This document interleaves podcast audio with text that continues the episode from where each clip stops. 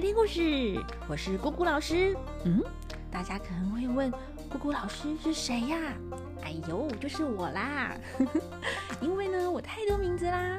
那我最近啊，决定要来统一一下我的名字，就叫做姑姑老师喽。好，那今天呢，我们终于要来讲大禹治水的故事了。其实，在《西游记》跟《镜花缘》里面都有提到大禹治水，因为一想到治水，大家就会想到大禹了。这个大禹可不是那个下大雨的大禹哦，他是一个人，那就叫做禹，就是尧舜禹三皇五帝的那个禹。那因为他治水很伟大，所以呀就叫他大禹，就有点像是叫老师，嗯，不够厉害，要叫大师，呵 呵比较厉害的概念。好，那要说大禹的故事呢，要来先提一下他爸爸。叫做滚哦，那个滚啊，也不是滚来滚去的滚哦。滚这个字呢，左边啊是一只鱼，就是在水里面游的那个鱼。那右边啊是个戏，在《说文解字》里面呢，滚这个字啊，就是一种鱼的名字。前一阵子不是有一堆人改名叫鲑鱼吗？那大禹啊，他爸 滚就是一只鱼的名字了。据说滚呢是皇帝的子孙。所以呀，大禹也是皇帝的子孙哦。那鲧呢？他被尧派去治水。尧啊，就是那个时候统治的君王。那在尧统治的时候呢，洪水泛滥，非常的严重，大家的房子都被洪水给淹掉了，没有地方住。鲧啊，就用盖堤防啊，或筑水坝的方式，想要来堵住洪水淹过来。本来以为这样就可以保护大家不会被水淹了，可是呢，这个方式啊，只有在洪水不严重的时候才可以。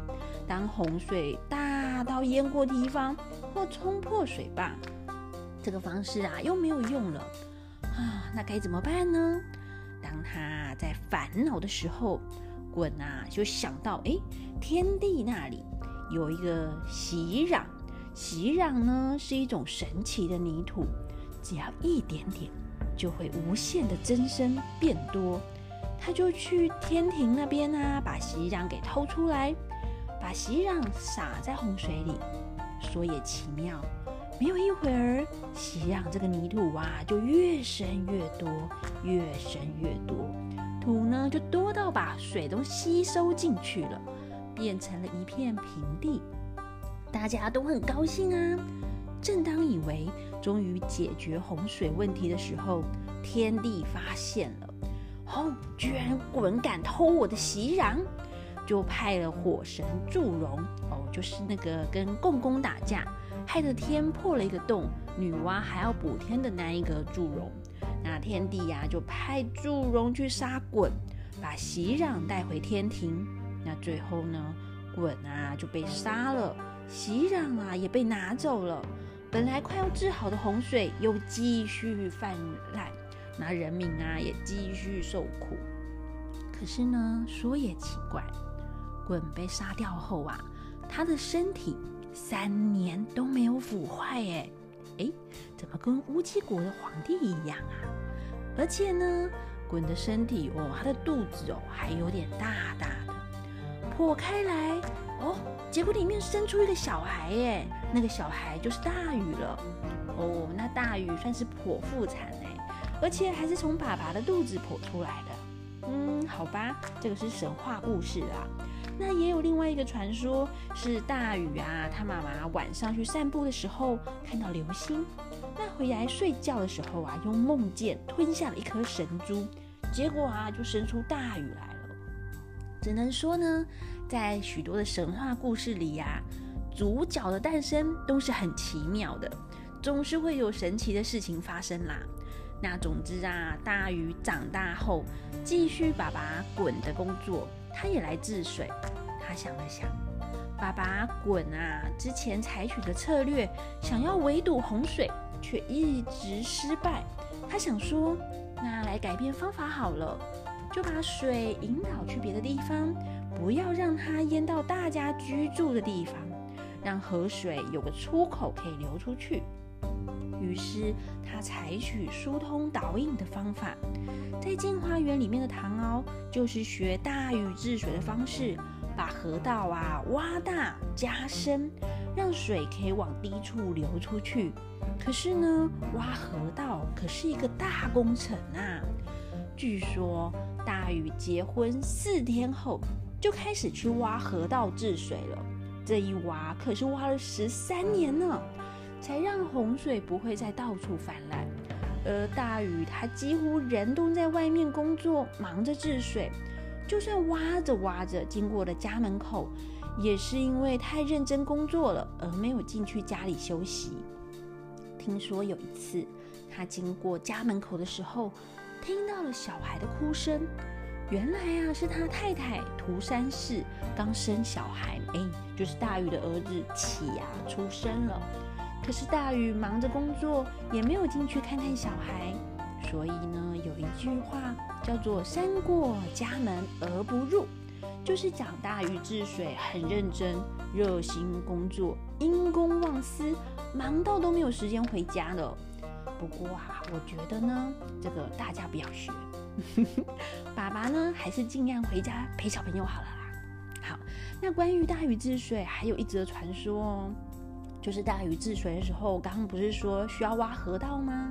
那怎样挖会比较快啊？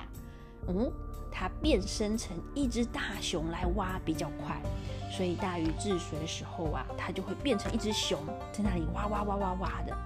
可是他又不想让其他人知道他会变身，所以大禹出门前啊，就先交代太太涂山氏，就跟他说：“那个，哎，等你呀。”听到我敲鼓的声音的时候呢，你再送饭来就好了。结果啊，有一天大禹变成熊，在挖石头的时候，有一些破掉的小石头就弹起来，不断的一直敲到鼓。那大禹挖的太专心，也没有注意到。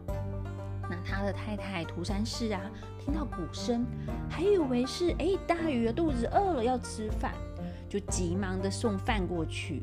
一到了现场。发现，在工地里面的不是大禹，而是一只大熊。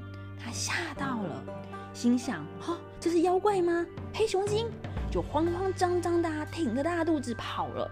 那大禹发现啦，也在后面追着他，忘记自己啊，现在是一只熊。那大家想，如果你被一只熊在后面追，怕不怕？当然很害怕啊。所以啊，他太太哦，就拼命的跑，因为很害怕啊，跑跑跑跑跑的。就跑到了松山下面，啊，实在太累了，他跑不动了，而且他有大肚子哎。那结果跑不动怎么办？他就一二三，哦，不是木头人哦，他是一二三变成石头人，他当场就石化了，变成一颗石头。